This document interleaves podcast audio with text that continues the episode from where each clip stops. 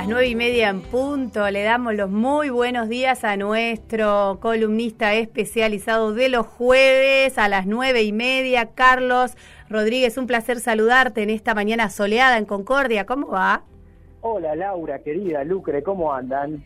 Bueno, muy bien, muy bien, muy expectantes de lo que nos vayas a comentar en esta mañana de hoy.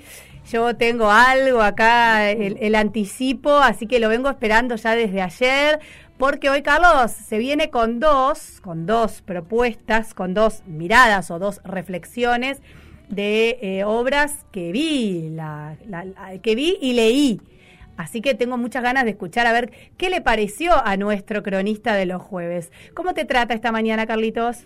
Bien, bien, bien. La verdad que hermosa mañana. Me quedaba con lo de las nueve y media en punto, ¿no? otra que puntualidad british, puntualidad litoraleña la nuestra, muchacha. Pero que nos vengan a hablar a nosotros, tal cual, tal cual. ¿Qué me viene la reina madre? ¿Qué me viene con Londres? Pero, pero claro, tal cual. Sí, tratamos de ser lo más puntuales que, que, podemos. ¿Cómo estamos con el tema sonoro para hoy? Contexto sonoro ahí de del otro lado del teléfono. ¿Estamos tranquis? Ah, Estamos ahí. Hoy, hoy eh, este, pasa que vamos a contarle a la gente que yo hago eh, la columna habitualmente en un lugar que en estos días está en obra. Claro. Así que, eh, pido disculpas por anticipado si llega a filtrar algún sonido, ambiente, pero hoy justo los muchachos están están tranquilos, no están cortando ningún este, cerámico ni nada por el estilo. Bueno, perfecto. Celebramos que la construcción esté en marcha, ¿eh? Y vamos a tratar en el medio de meter un cachito de cultura desde un lugar por ahí que estigmatizadamente dicen, no, no, hay, mira, desde una obra de construcción, el tipo te habla de teatro y te habla de cine. Bueno, hoy eh, con dos propuestas que yo no las quiero spoilear, así que mm, te dejo, Carlitos, todo tuyo, dale. Mira, arrancamos hablando de teatro. No han pasado, no pasaron 24 horas desde que vi el, el preestreno de Rascar donde la máscara no pica, la nueva apuesta de la puerta teatro, y se cayeron todas las redes sociales. Eh, no hay Facebook, no hay Instagram, no hay Telegram, mucho menos WhatsApp. De hecho, mientras escribo esto, eh, no sé a dónde carajo podré publicarlo si el buen Mark Zuckerberg no hace bien las cosas para que la anormalidad vuelva a su curso. Desde que salí de la sala B de Pueblo Viejo, que ando con las ideas dándome vueltas en la cabeza. ¿Cómo reflejo en palabras lo que presenta el cuarteto de actores bajo las luces del lugar? Si lo que observé es la representación misma de este Black Mirror diario en el que vamos todos manoseados. La distopía nos mete siempre para adentro y nos tiene entre los avatares del cambio climático y la irrealidad virtual que expone el juego de roles mutantes eh, eh, al que se florean los cyborgs en las diversas escenas.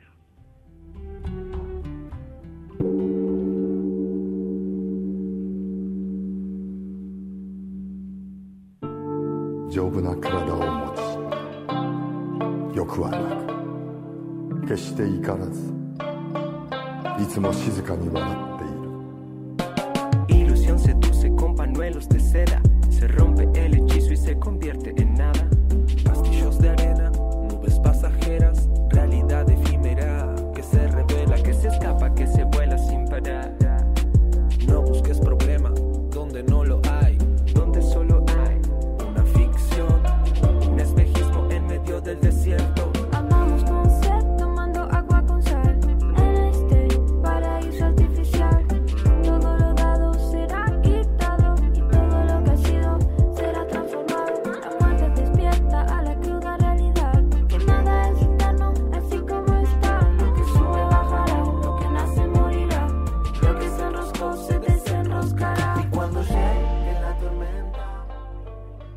perverso y cinemático es el escenario que plantea el presente, que el controlador también es controlado. Nada está correcto ni aprobado como para escaparse de un tubo de ensayo, salvo que se lo deje ir de manera premeditada. ¿Les suena?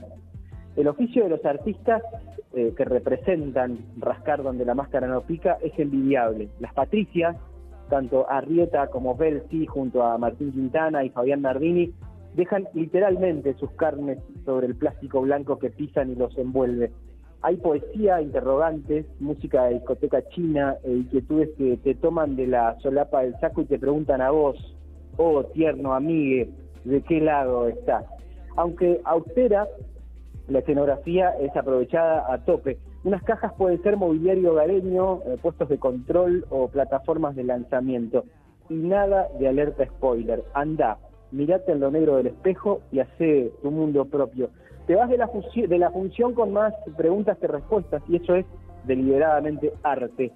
El movimiento iluminando la quietud, la infinita certeza de que el camino es consciente. Se acaba de reponer en estos días en la cigarrera, a seguirle las señales. Y cuando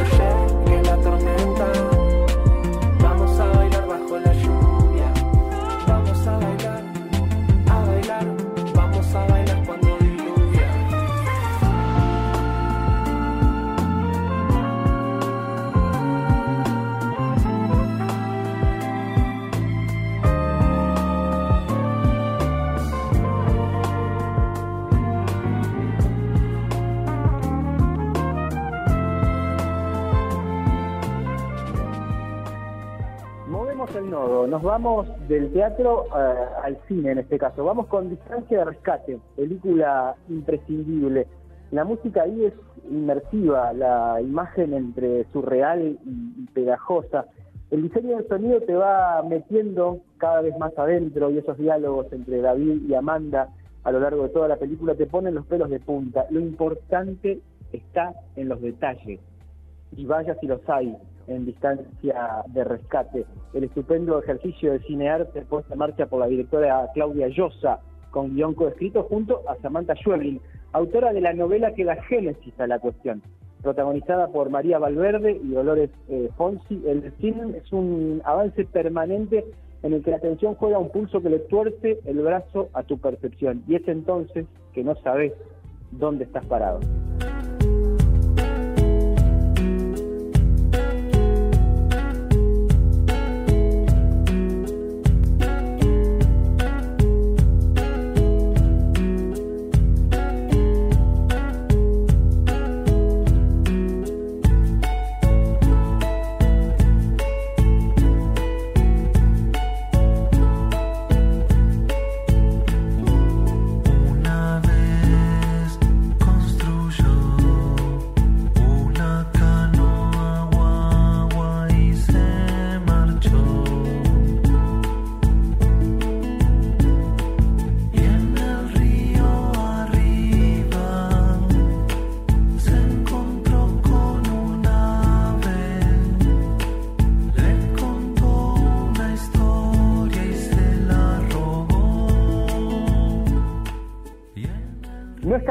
Que la historia transcurra en el campo.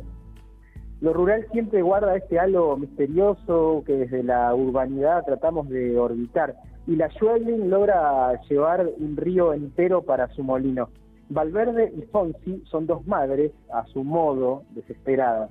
Por inexperiencia o por costumbre, sus personajes tratan de respirar en la incomodidad de lo aparente. Ninguna de las dos está a salvo jamás. Y sus hijos, ni te cuento. Lo mejor de todo es que el relato visual prescinde de toda espectacularidad o efecto especial. Lo orgánico trasciende la pantalla. Experimentan con vos y también estás adentro del mismo frasquito.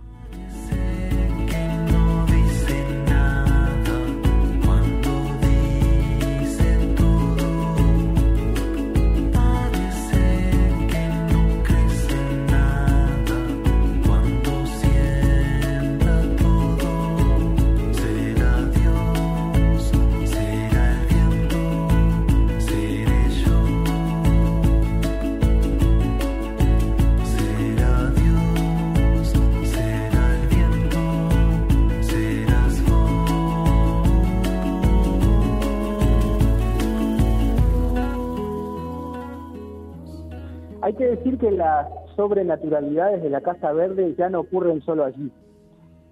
El caso es que un pueblo fluvial que, vive envenenado por alguna forma de glifosato deforma su propio futuro y el perro de tres patas que te asusta en el inicio puede ser un niño migrado a monstruo más adelante, aunque no sea tan niño ni tan monstruo, ni vos tan certero como para darte cuenta si nadaste en las mismas aguas o no. Yo, por las dudas, te recomiendo que te tomes la temperatura al terminar de verla. Sin ir más lejos, tiemblo ahora y no sé si logre conciliar aquello que percibía como sueño. Por las dudas, un placer reportar para ustedes. Si vos llegaste con un augurio inaugurando mis días y reordenaste pacientemente noches viejas y frías. Si fuiste obrero de mi sonrisa y en el dolor compañero si descubriste en mi mirada detrás del miedo tu imagen No es la primera vez que me pasan cosas así con la literatura de Samantha Schweblin, una de las voces principales de la narrativa argentina contemporánea. Alguna oportunidad, y creo que, que ya lo conté por aquí, pero es válido porque como dijo por allí una filósofa contemporánea, el público se renueva. Conversando conmigo mismo me pregunté, ¿y Rodríguez? Yo me digo así habitualmente cuando charlo conmigo, ¿y Rodríguez cómo lo llevas a Kentucky? Trancu, recién entre mandados ciclísticos del centro, creí oír el gruñido de un dragoncito desde adentro de una casa con ventanas abiertas por limpieza semanal. Y lo peor, o lo mejor de todo, es que no me pareció. Lo oí.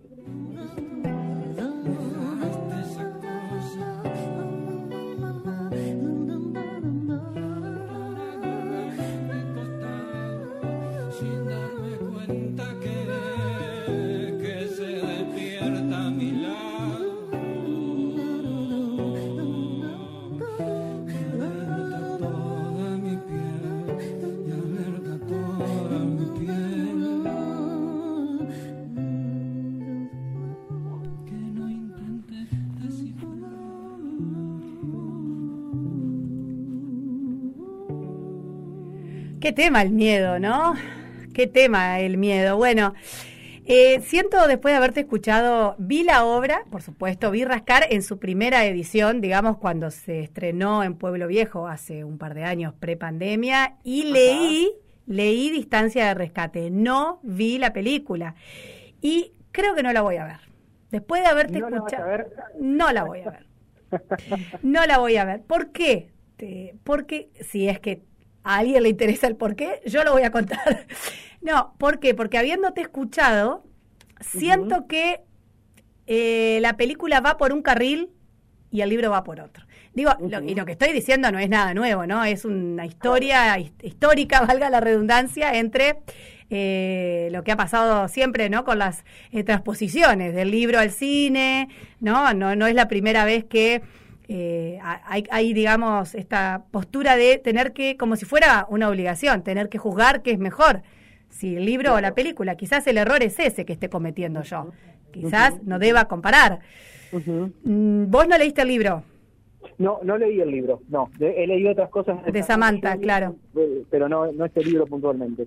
Bueno, quizás eh, te, te, te, te deje sobre la mesa el desafío de que, le- de que leas el libro y, después en otra oportunidad eh, compartamos a ver las sensaciones. Porque a mí lo que me impactó y mucho del libro fue este concepto de la distancia de rescate.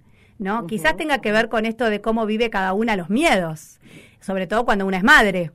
Porque Claro. en el libro eh, el eje está 100% puesto en la, en la relación y el vínculo que construye eh, la madre que visita el campo, la madre urbana que visita el campo y el cuidado de su hija y, cómo eso se contrapone con la madre del campo y el cuidado eh, sobre su propio hijo y, y esto de la distancia de rescate que significa a cuán, cuán lejos puede estar tu hijo o hija eh, para que vos puedas alcanzarlo y salvarlo. Claro, una salvarlo. de hilo invisible. Hilo que- que invisible. los- Que, los une, claro, tal cual, va por ahí. Exacto. Y yo no sé si eso se refleja en un lenguaje cinematográfico, porque en el escrito, en lo literario, en el libro, eh, la autora encuentra una manera maravillosa de explicarlo sin decirlo de esta manera, ¿no? Por supuesto, ella no lo dice así en ningún momento en el libro. No sé si en la película aparece de esta forma, sin spoilear nada, ¿no? Porque digo, diciendo esto no no, estamos spoileando nada. A ver, eh, en, la, en la película deliberadamente es mencionado esto de la distancia de rescate, porque obviamente la novela inicial y el libro, eh, perdón, y la película después se llaman así, distancia de rescate, y la película tiene muchos diálogos en off, muchas voces en off. Hay un diálogo permanente que ocurre que se desata sobre el final y entendés por qué venía ese diálogo en off todo el tiempo. No, pero el libro es todo, es todo un diálogo en off. Ah, el, el libro es 100% un diálogo en off entre David Y y, Amanda. y Amanda. Sí, y lo, lo que tiene de bueno también, Laura, eh, por eso me voy a permitir eh, sugerirte que la veas, porque el guion de la película está coescrito con la Mm. autora de la novela, con Sí. Samantha Joelin puntualmente. que, Te escuché. Nada, para mí me, me parece que, que obviamente ella va a saber cómo, cómo trasladar eso. No es una, a ver, para, para hacer un comentario veloz sobre Samantha Joelin, decir que es una de las autoras argentinas en la actualidad más reconocidas eh, eh, en el mundo. Ella vive en Alemania, no vive en Argentina, Sí. vive en Alemania eh, hace bastante tiempo. ¿Y por qué me colgué con esto del miedo y por qué la columna de hoy se llama Detrás del Miedo? Si bien recoge una canción que primero la escuchamos eh, cantada por Camila Chapín en, el- en la apertura de la columna y ahora estaba por, por Laura Canaura y por Fernando Cabrera. Porque eh, Samantha Jolie maneja eh, como con mucha maestría ese, ese pulso del miedo, ¿viste? Como que la, yo siento que la mina sabe cómo asustar y desde qué lado, tiene como ese talento de dejarte ahí Sí. como impávido, viendo, esperando. Claro, pero es un miedo- De, de dónde viene el golpe. Es un miedo no asociado a lo, no sé cómo decirlo, no es un miedo que asusta, sino es un miedo que penetra. Es un miedo que te toca lo más profundo de los vínculos. Digamos, Sí. a mí el miedo que me transmitió el libro es un miedo sobre, eh, un miedo maternal. ¿no? Un miedo a- eh, sobreprotector, que es un poco también de lo que habla el libro. No es el miedo tradicional del monstruo, del... No, no, no, no, no. sé cómo se llama ese tipo de miedo. No piense la gente que va a ver Scream, digamos. que va a ver Eso. la película de... Claro. Pero lo que te puedo asegurar, mira, yo le a las películas de terror, ¿eh? Porque Claro, mí sí, yo me también. gustan. No me gustan, primero, pues, no, no las no sé, las considero como un género medio menor desde lo visual y segundo porque me dan, realmente me dan Sí, miedo. tal Eh, debo, debo confesarlo. No, no, sí, sí, sí. En, esta ma- en este jueves de confesión, ¿eh? Absoluta. Pero mm, dije, bueno, eh, elegí ver la película porque me encanta Samantha Schweblin, porque me encanta Dolores Fonsi, porque me encanta María Valverde, que de hecho habíamos hablado ya de María Valverde en alguna columna acá, recordarás Laura, cuando recomendamos 1987, aquella película en donde comparte actuación con José Sacristán. Sí, ¿Te acordás? La de la frase de- que dice Sacristán, eh, el doctor me prohibió las chicas jóvenes, pero no las chicas jóvenes que toman Coca-Cola, algo así. no me sí, era. exacto. Sí, sí, ahora sí me acuerdo. Ahora sí me acuerdo. la Coca-Cola era, me prohibió Sí. Coca-Cola, pero no las chicas jóvenes que toman Que toman Coca-Cola, exactamente. Sí, sí, sí, sí. Efectivamente. Y es la misma actriz, claro. Sí, de- de- decir en ese lugar, digamos que eh, Samantha Jolie tiene como esa maestría para, para moverse en, esos otros terrenos. Que el Duque, que es otro de los libros de los que eh, mencionábamos ahí en la, en la columna y que en alguna oportunidad también lo, lo comentamos, lo que hace ella es idear que es un libro recontra cinematográfico, si te lo pones a pensar, es, es una- esa idea, una serie de, de personajes como de muñecos animados que vos te podés comprar en, en la juguetería y, y la gente interactúa a partir de, estos muñecos en, en la vida del otro, ¿no? Como observador o como, como observado. Y, y ahí es como que empiezan a aparecer las verdaderas realidades de cada quien y de sus, de sus personalidades. Es un poco una especie de... Yo lo tomo como,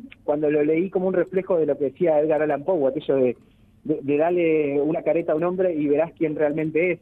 Es como que ahí Sí. aparecían y afloraban realmente las Sí. personalidades de los que estaban dentro de esos dragoncitos, esos conejitos, esos muñecos que se compraban para entrar en la casa de otros, ¿no?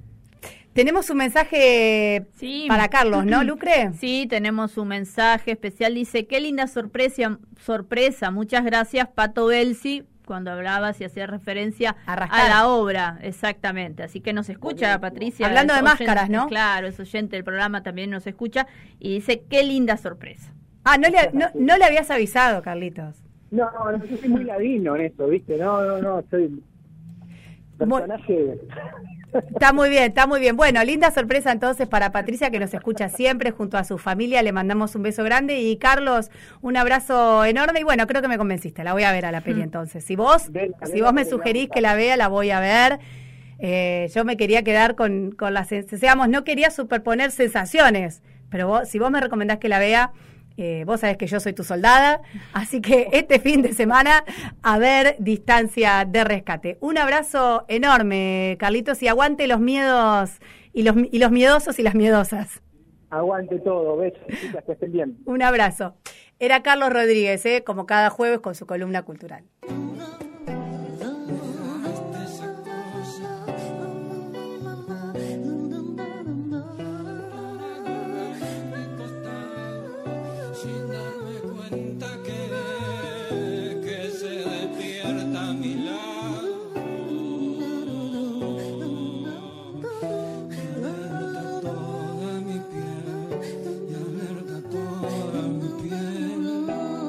Estás escuchando Tarea Fina con Laura Terenzano y Lucrecia Carmarán.